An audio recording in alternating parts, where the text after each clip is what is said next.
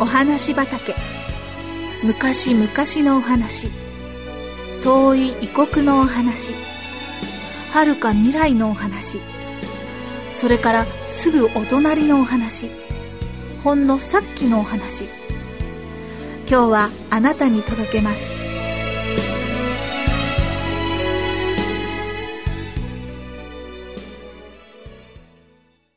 ともこさんのお人形。ーラちゃんいい子ね。いつもおとなしくして。今日はお外に連れてってあげるから泣かないでね。ともこさんは大好きなお人形のローラちゃんを乳母車に乗せながらこう言いました。私ローラちゃん大好きよ。お人形さんに頬ずりしながらこんなに可愛いお人形さんは世界中にないと思いました。ローラは人形なのでとてもおとなしくてちっとも泣いたり騒いだりしません。一人で動き回ったりもしません。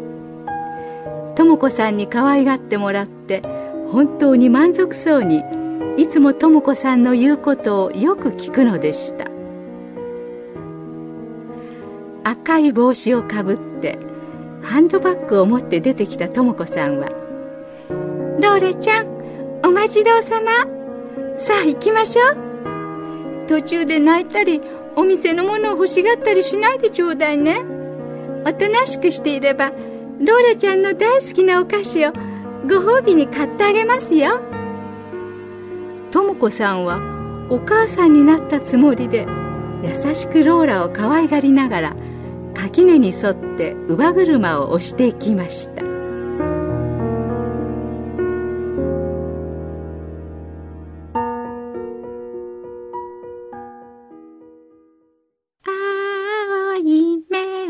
したお人形はアメリカ生まれのセルロイド。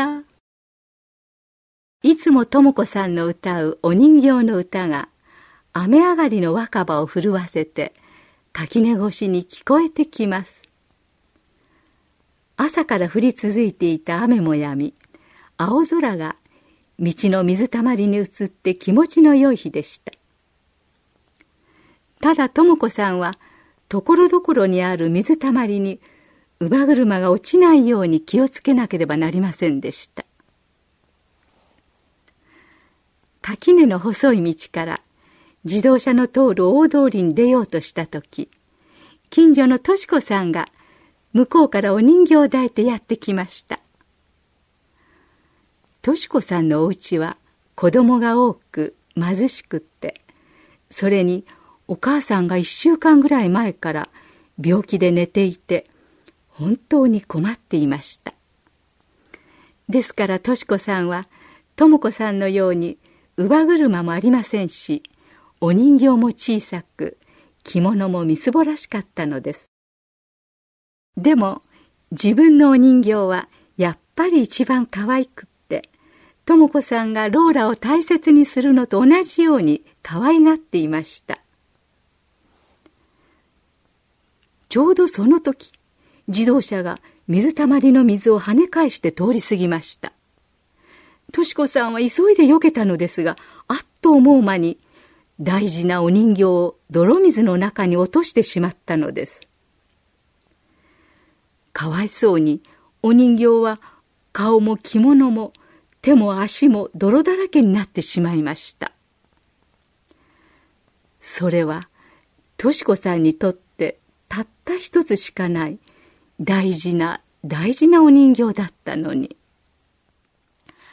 あお人形がどうしよう。とし子さんは大きな声を上げて泣き出しました。とも子さんはその様子を見てとし子さんのそばに寄り肩に手をかけて優しくいたわりました。かわいそうにたった一つのお人形を泥の中に落としたとし子さんはどんなに悲しかったことでしょう。とも子さんはかわいそうなとし子さんをどうやって慰めてあげようかと思いました。その時智子さんの心に一つの良い考えが浮かびました。智子さんはすぐ乳母車のところに行き黙って見ているローラを抱き上げて目に涙をためながらこう言いました「ねローラちゃんよく聞いて。今まで良い子だったわね。でもね今日からとし子さんのお人形さんになるのよ。わかったわね。いい子にしてね。ローラを抱き上げて智子さんはまだ泣いているとし子さんのところへ引き返しました。とし子さん私のお人形あげるわ。驚いているとし子さんの手にしっかりローラを抱っこさせ一目散にお家へ帰っていきました。それから23日経ったある日大通りの角のお家のおばさんが智子さんのお家を訪ねてきました。本当に気立ての優しい関心なお嬢さんですこと私はうちの中からみんな見てたんですよ。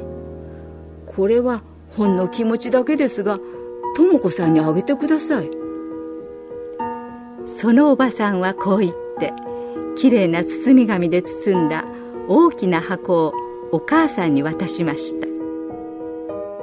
智子さんは後でその箱を開けてびっくりしました。何が入っていたでしょう？箱の中にはとし子さんにあげたお人形よりももっと立派なもっとかわいいお人形が入っていました。